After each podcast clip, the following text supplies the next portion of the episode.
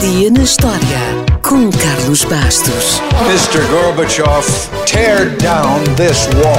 I have a dream. Aqui, posto de comando do movimento das Forças Armadas. Sim, é, é, é fazer a conta. Houston, we have a problem. Yes, we can. And now for something completely different.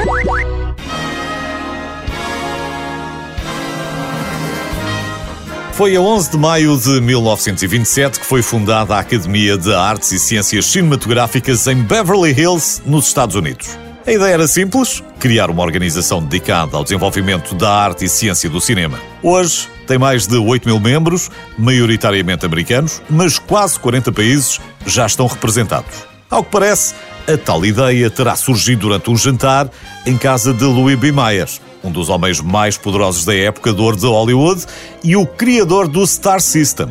Dizia-se que ele queria que o seu estúdio tivesse mais estrelas do que o céu. E olhe que a Metro Goldwyn Mayer andou lá perto. Bem, jantaram, discutiram a ideia, mas já sabe que um jantar nunca é suficiente. Uma semana depois, 36 convidados de todos os ramos da indústria cinematográfica juntaram-se para jantar num hotel de Los Angeles. Discutiram os estatutos e uma das maiores estrelas da época, Douglas Fairbanks, foi eleito como o primeiro presidente. A primeira cerimónia de entrega de prémios, ainda não se chamavam Oscars, mas já lá vamos, foi quase um jantar de amigos, com 270 participantes. E sem grande suspense, porque os vencedores foram anunciados três meses antes. No ano seguinte, a Academia já fez mais algum segredo, mas deu uma lista aos jornais, com embargo, até às 11 da noite, hora a que já teria terminado a cerimónia. Este ritual manteve-se até 1940, altura em que o Los Angeles Times furou o acordo de cavalheiros e publicou os vencedores na edição da tarde.